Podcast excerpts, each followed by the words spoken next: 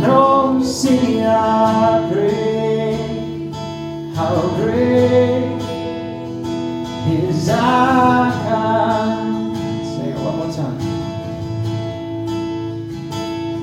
How great is our God. Sing with me, how great is our God. No, see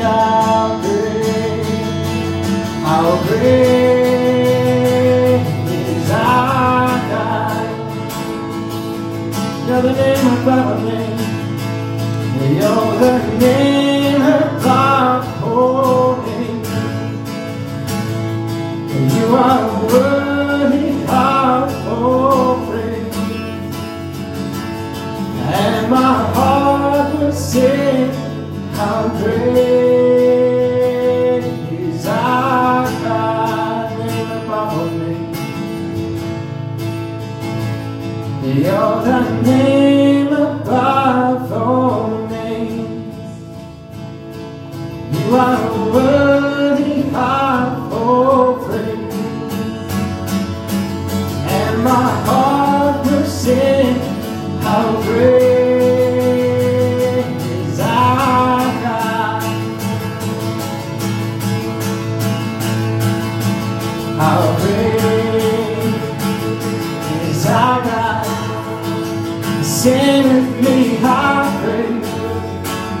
is our God. And oh, see how great, how great is our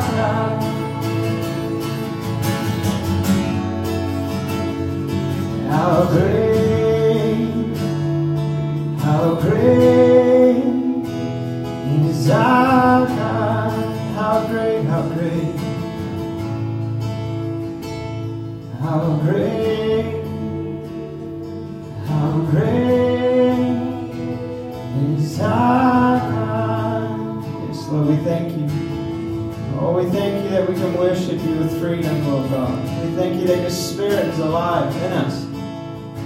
And it's greater than the one that's at work in this world. Hallelujah. So we thank you, Lord. We give you glory. We give you honor. We give you praise. We lift up your name, Lord God. I just pray that you touch every heart here today, that we would know that we encountered the living God. The living God. Hallelujah. How great, how great is our God. Then sings my soul, my Savior God to you. How great thou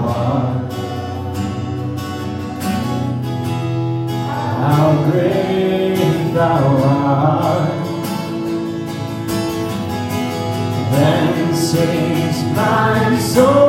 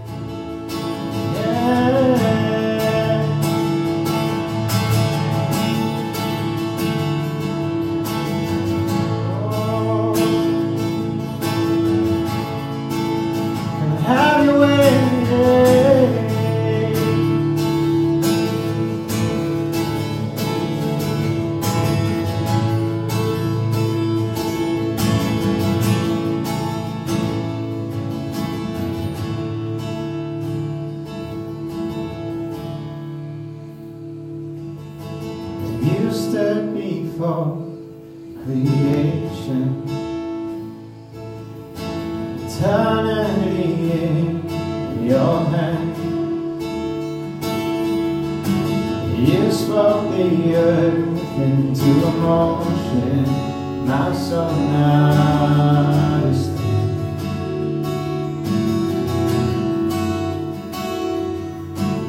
You stood before my failure, carried the cross for my shame. My sin weighed upon your shoulder, my soul now stand.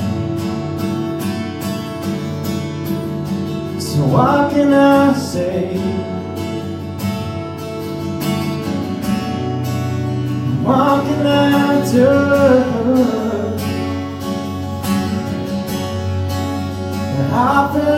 Hard, oh God. Baby,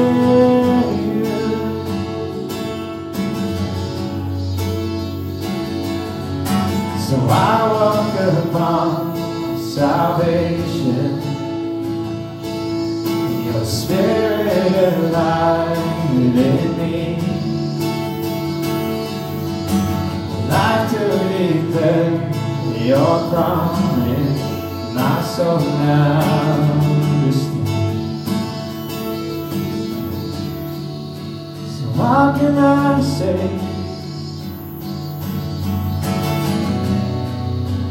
What can I do?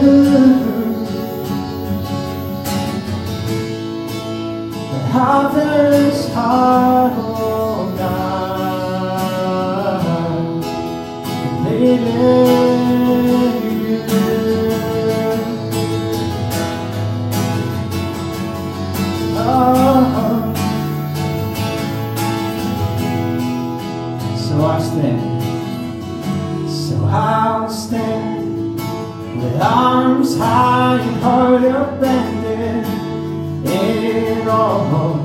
The one who gave it all. I'll stand, my soul, to surrender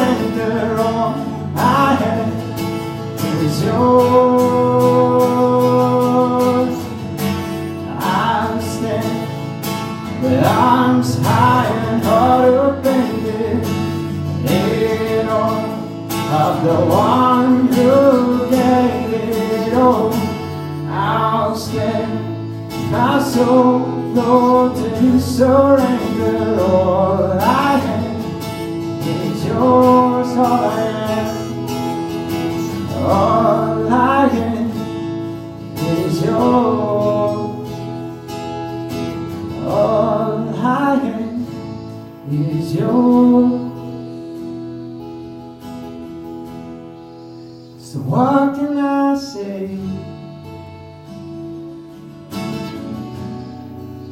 What can I do? I feel this heart, oh God.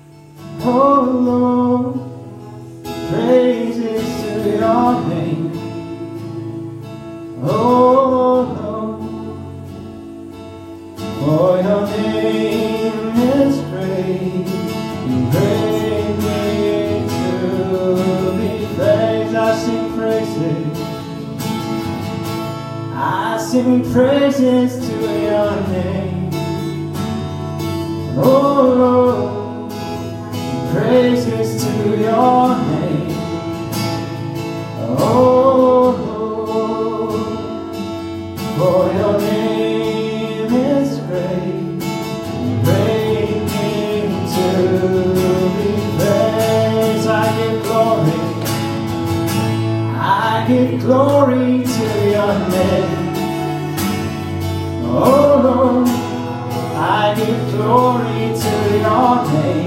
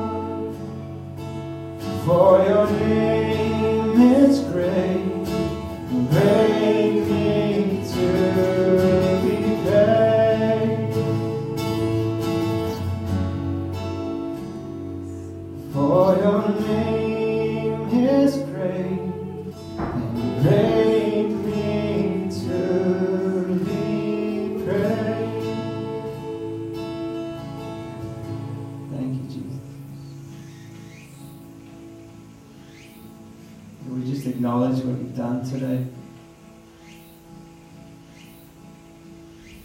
We acknowledge today what you've done. When we have breath in our lungs. Grace, because of your mercy. You're the God who, by His word, spoke everything into life and holds everything together. And we just acknowledge you, God. We acknowledge you, King Jesus. You're enthroned in heaven. Hallelujah. And I thank you that, Lord Jesus, when we call on your name, when we call on your name, you see your kingdom come. Hallelujah. So we just pray that, Lord, your kingdom would come. Not just in America or New Zealand or Australia, but here in Japan. Hallelujah. Nothing's too hard for you, God. Japan's not too hard for Jesus. And so we just believe that right now in Jesus' name, that you will move, that this is your place.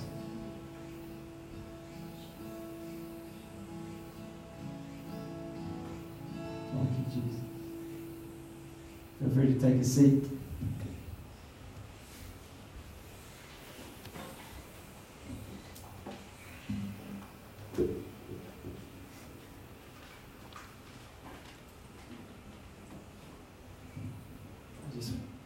start by um, sharing a passage, a passage of scripture that God put on my heart.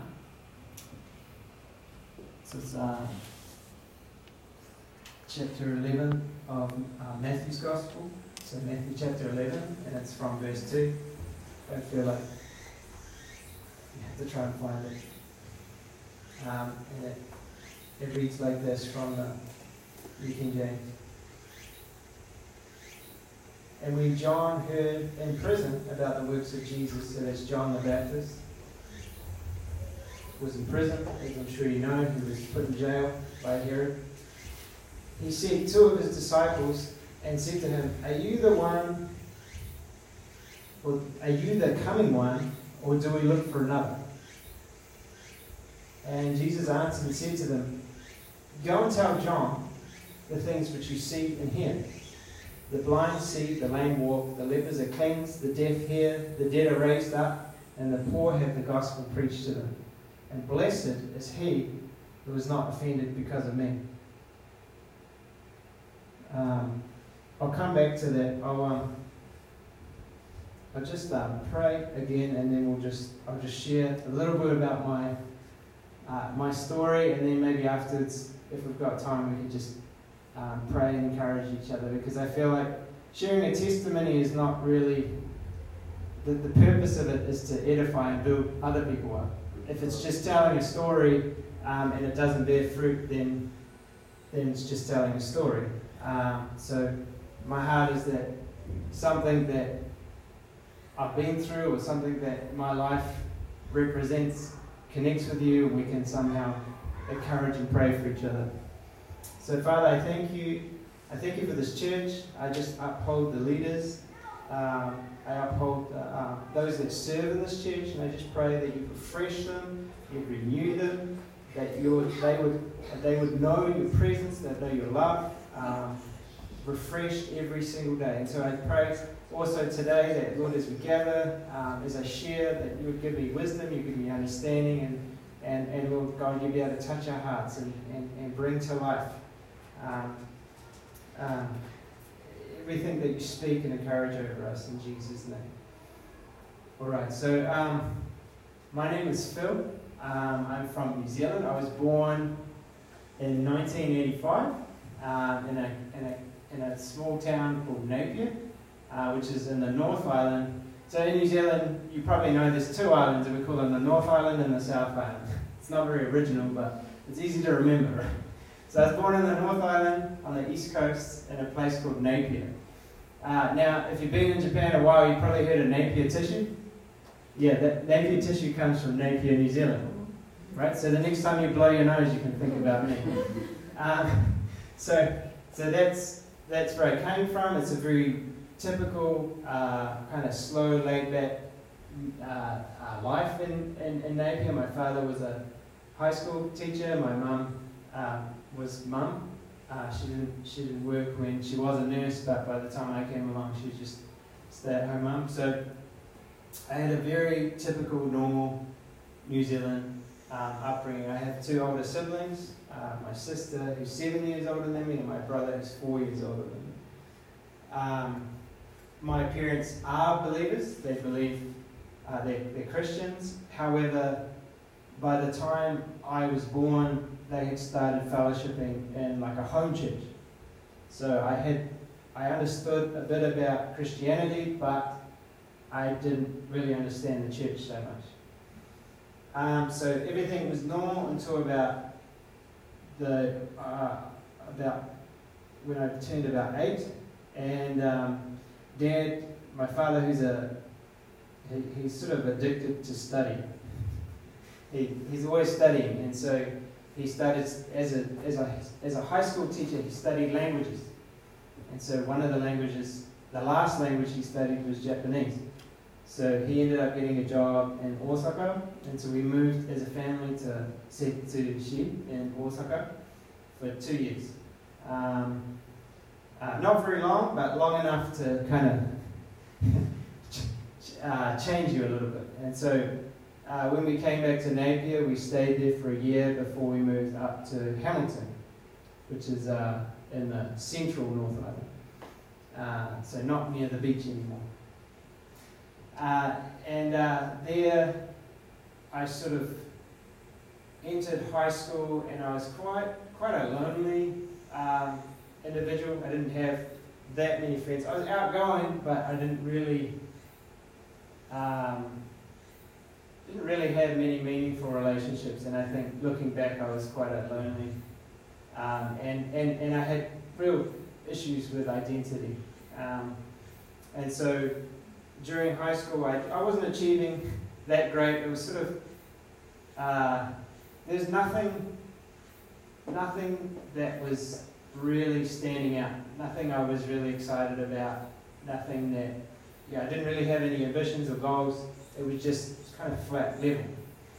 Um, and I, I kind of pulled away from team sports. I was playing soccer and just didn't really get into that and ended up connecting with a lot of people that did skateboarding, um, street skateboarding. So that became my life for about 10 years. So every day, just skateboarding, skateboarding, skateboarding.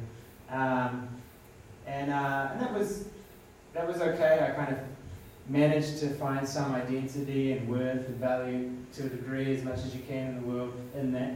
Uh, at that stage, I hadn't rejected Jesus, but I hadn't received it at, at all. Um, I guess my first experience with church is a friend of mine, a close friend of mine, his parents that uh, were pastors of a big church in our town, so he dragged me along to church a couple times, but I didn't really, I didn't get it. The church culture was very I didn't understand the culture. I didn't understand really what was going on so much. Even though my parents were believers, it just was very foreign. Um, and so that kind of just stayed there. Um, I also, during high school, really connected with the arts, so painting and photography and things. And so I, I spent probably a lot of my time at school doing that kind of thing. Um, and then, and then and then decided to go to management school. Much to my art teacher's, he was, why are you doing that? It's a waste of time. Um, so, so I went to university and I studied some Japanese. Uh, not because I was really that interested, but because I thought it would be easy. Having um, having experienced a little bit of experience with Japan 10 years before, I thought, oh, maybe J- Japanese will be easy credits, right? It wasn't. It was not. It, was, it didn't turn out like that. Uh, but it did give me an opportunity to study in back to Osaka in uh, 2006. Um, and I studied it at, at Kansai Gaidai. Uh, and just for six months, but it, again, was not a Christian and didn't really have any ambition of returning to Japan. I just thought it would be a cool experience and it might make me um, not drop out of my degree. like, just keep things interesting, you know? So, uh, so that was, that was good. Just before I left, I met Kimosa. Uh, now, Kimosa and I were in the same class when I was 11 when we were 11, so we're the same age. Uh, but we didn't really know each other at 11. Um, but it, it, turned out that my one of my good friends, uh, well, sort of friend, was uh, best friends. Uh, his parents were friends with Kimosa's parents. So I went to, in New Zealand, in Japan, it's Hatachi, right? Like the big birthday when you're coming of age is 20. In New Zealand, it's 21. So we were at a 21st birthday party, um, and I met Kimosa, and I was like, "Oh, I know you," and and so we got we got to know each other a little bit. Um, and because she was studying photography and we were skateboarding every day, she needed to do an assignment on moving like sports photography. So she said, "Oh, can I can I come and take photos of you?" So yeah, that's fine. Um, uh, until I until one day she was taking photos and I broke my hand really bad, like the bones were coming out, and so uh, that kind of that kind of put an end a little bit to skateboarding for me. Um, and then went to went to Gaia and came back, and we started, um, you know, dating, and we had a, uh, a challenging relationship. We come from very different, our backgrounds are very different, um, and so as we started developing a relationship, we also uh, clashed. Uh, we fought a bit, and so one night it was we were just a bit desperate, and so we prayed. And well, actually, I suggested Camilsa, should, should we pray? And she said, uh, yeah, okay. She wasn't very interested, but we prayed. Um, and she had a experience and with God, like God touched her heart. Um, but we didn't know what was going. We didn't know what happened. Uh, so um, the next day, um, at, the, at that time, Camilsa was smoking every day, a lot of, a lot of cigarettes.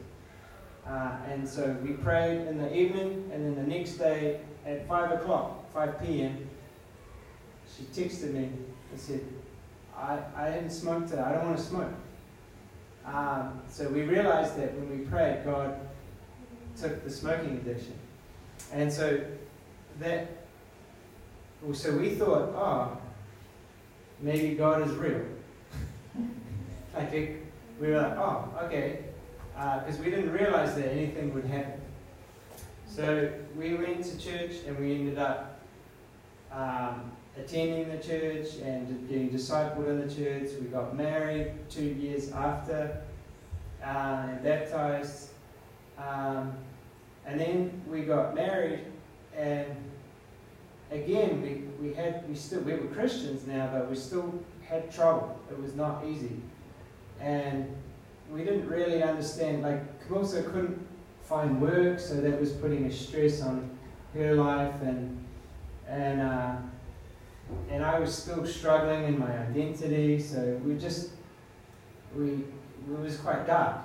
Um, so I, so that carried on for some time, and then about three years later, in 2011, so the same year of the Tohoku tsunami, right?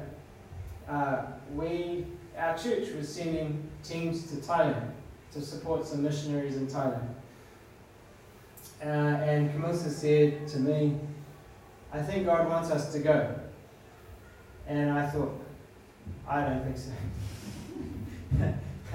well, we prayed, and then about five weeks later, we were on a plane going to Thailand. So I think it might have been God.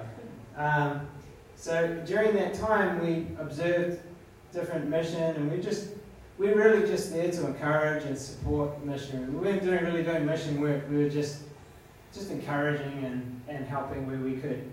Um, but something about mission really grabbed our heart.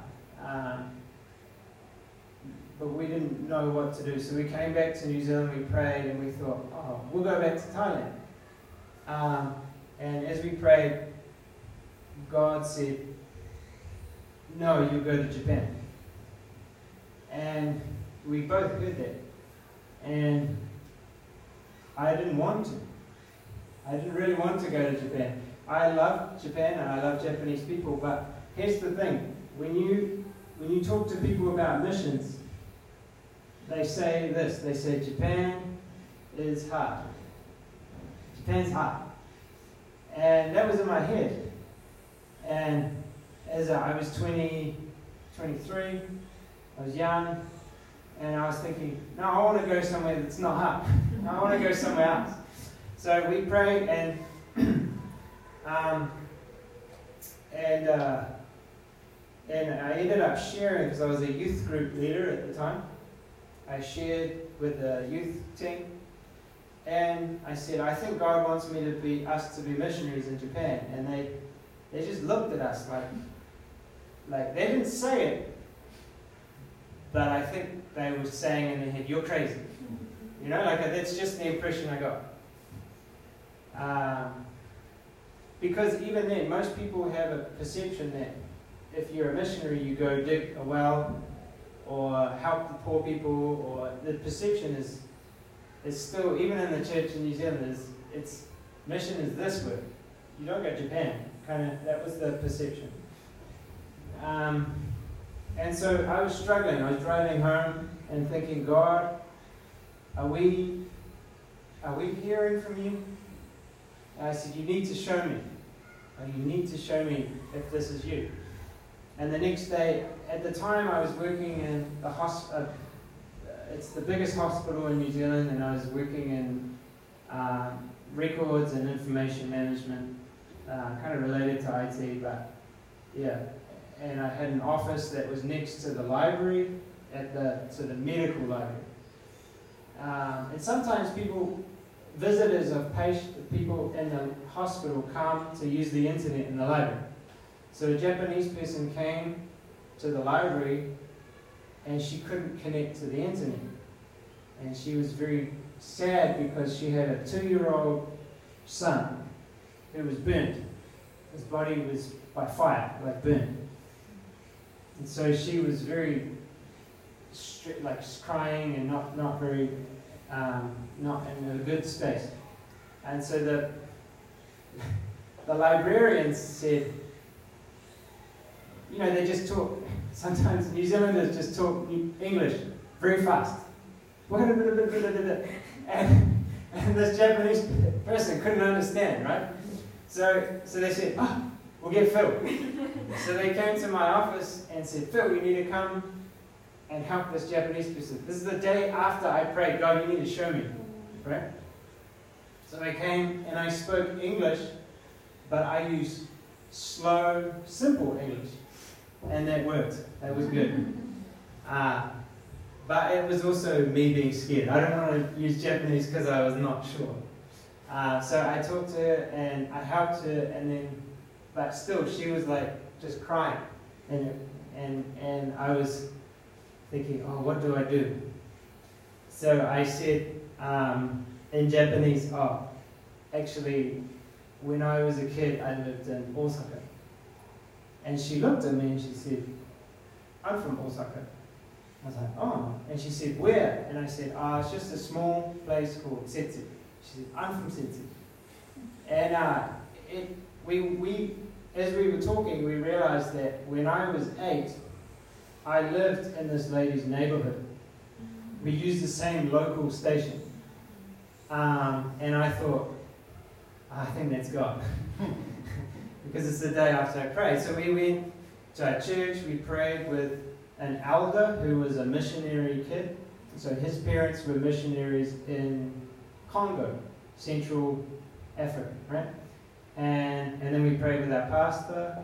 And our pastor, when, when he prayed for us, he always says, Oh, I see this picture. You know, like he, he saw. And, but the, the cool thing was, when he said, I see this, it was the same thing that he saw maybe one, two, three times in the past.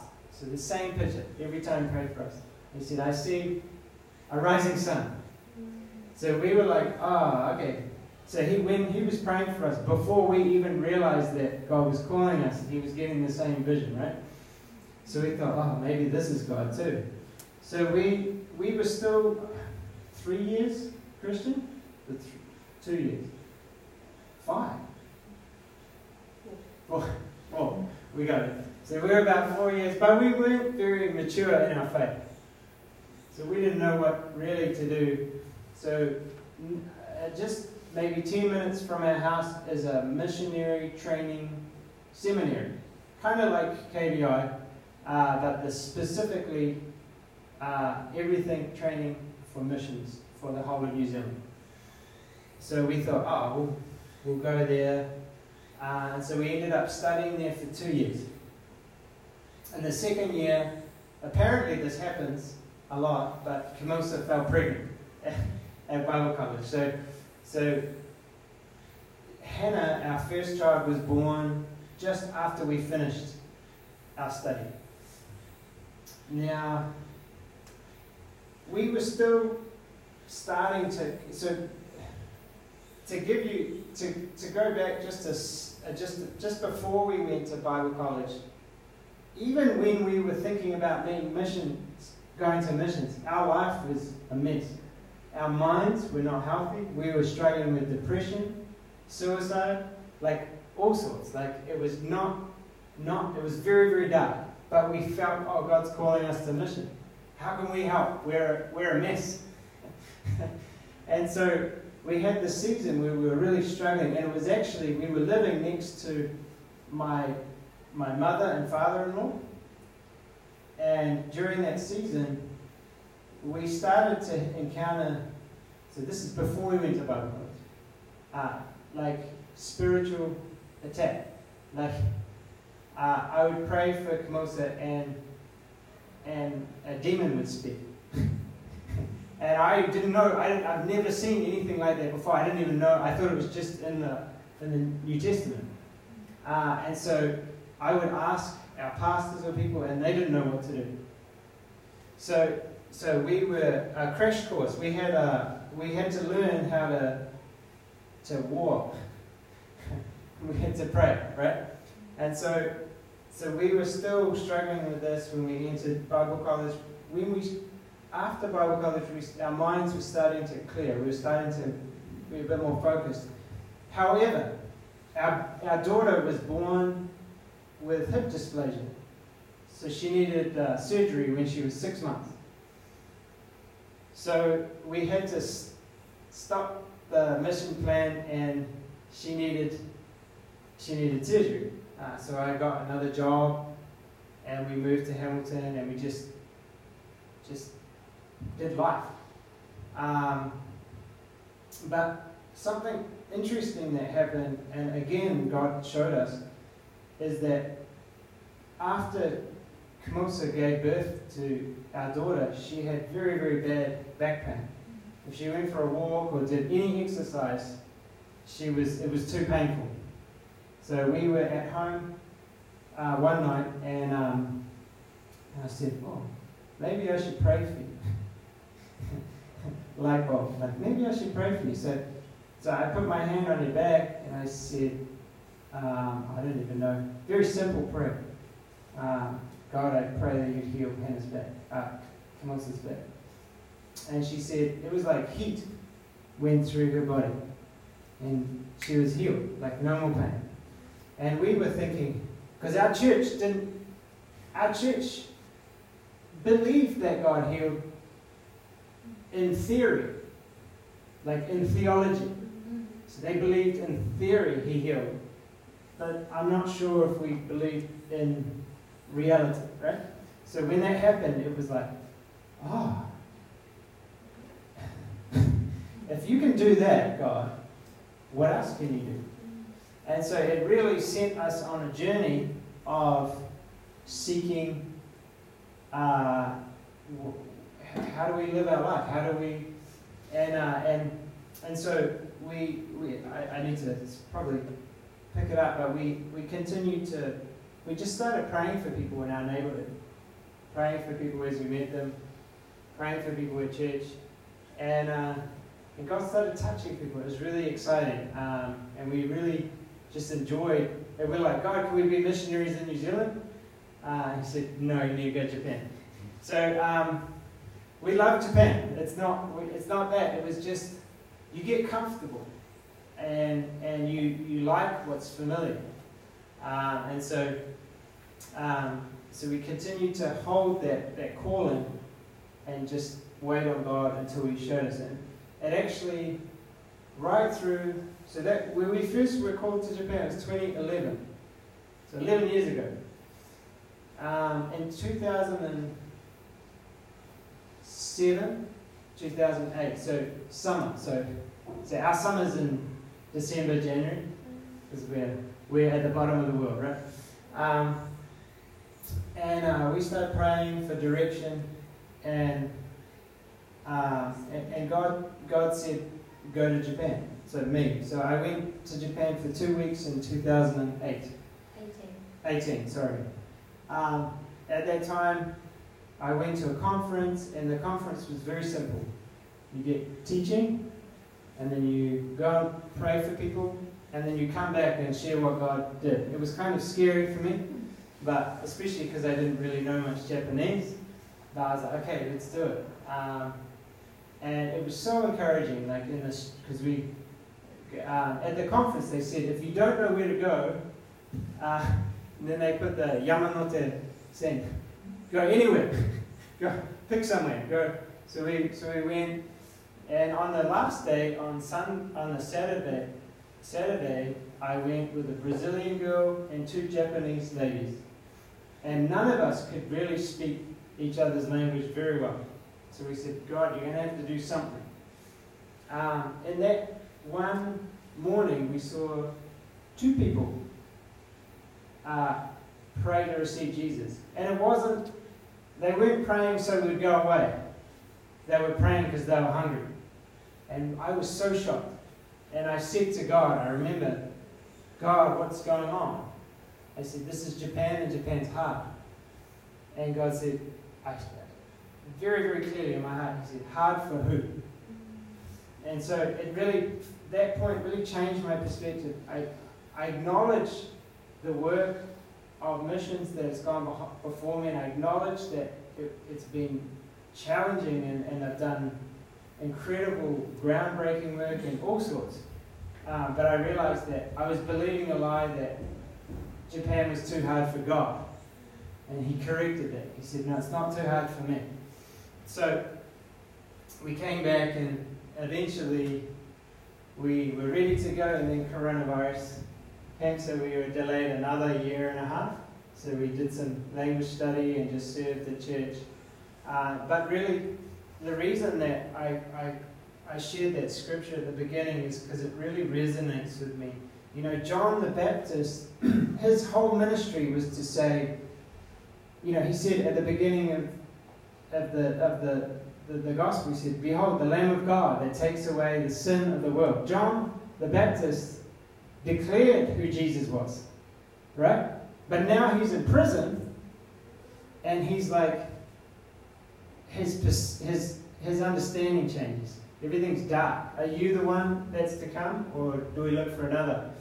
And I realize in my life there's been seasons where I've really had to ask God, are you the one, or are we looking for another? And I know that there's people within the church, and there's certainly people outside of the church that are asking that same question. Are you, is Jesus the one, or are we looking for another? And, uh, and it's really interesting what Jesus says. He said, You go tell John the things which you see and which you hear. And it was the, the, the works that, God, that, that Jesus performed that showed the power and the love of God.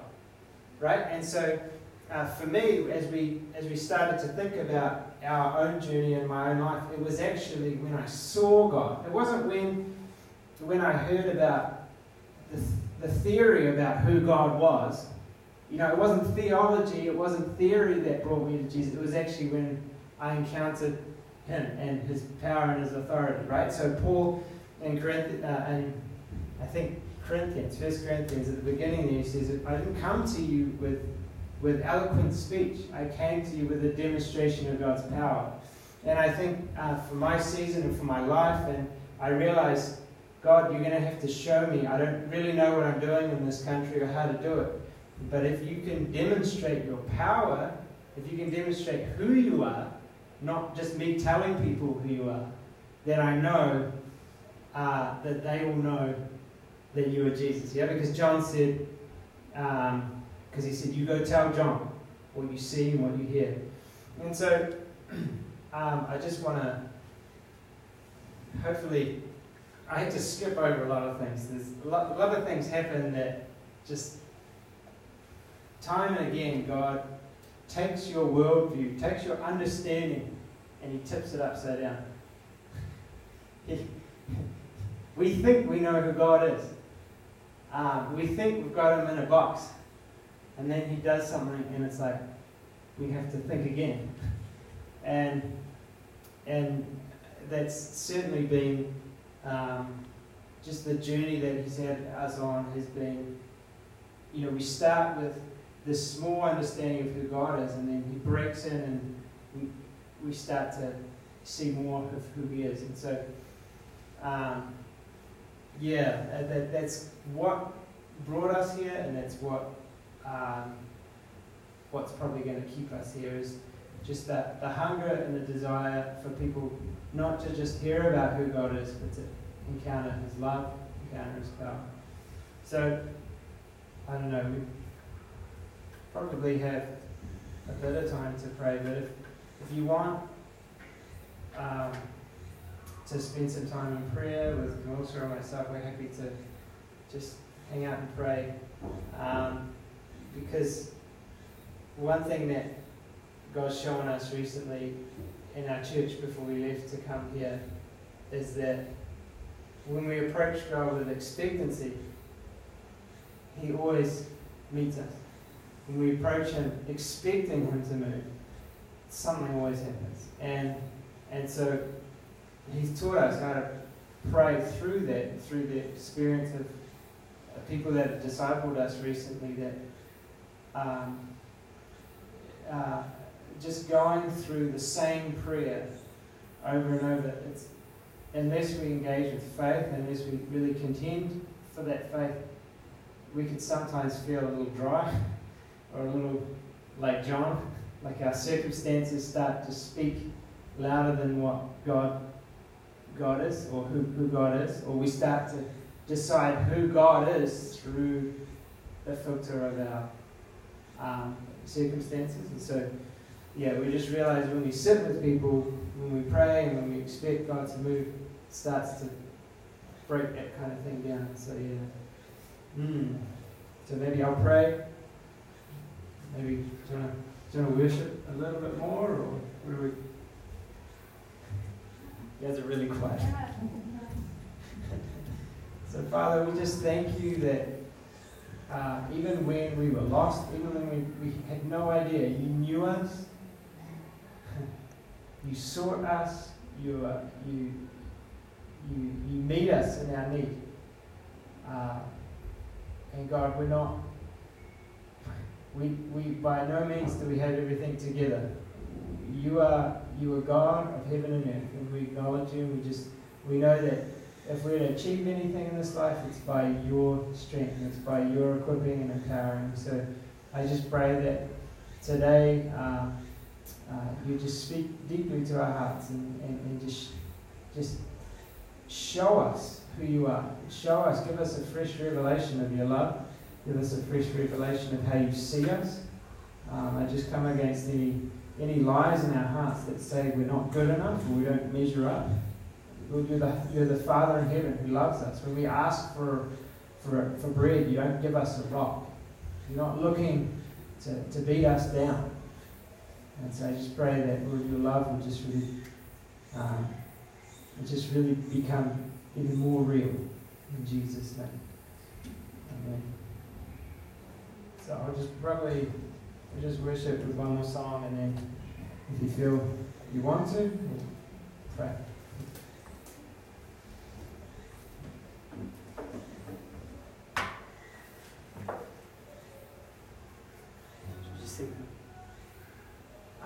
Yeah, we'll sing this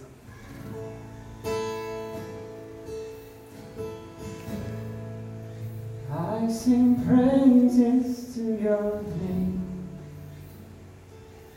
Oh Lord, praises to your name. Oh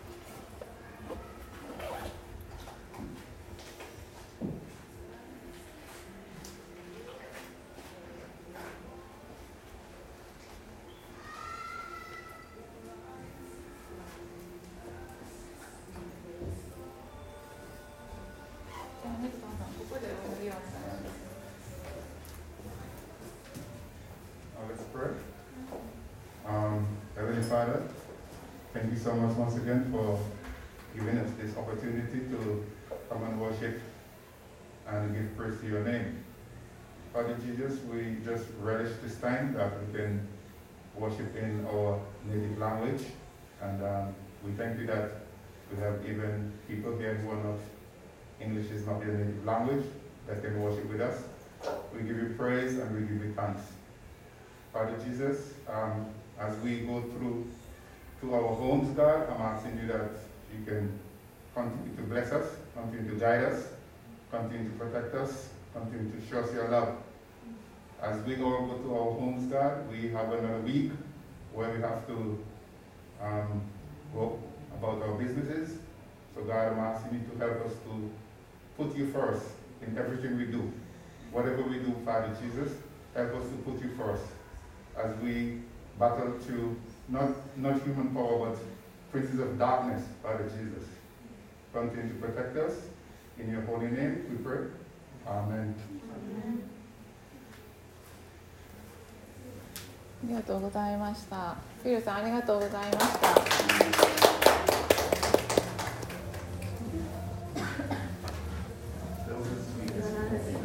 What's That was a nice one. Oh, really? Well, I know you see photos. Yeah, yeah. Yeah,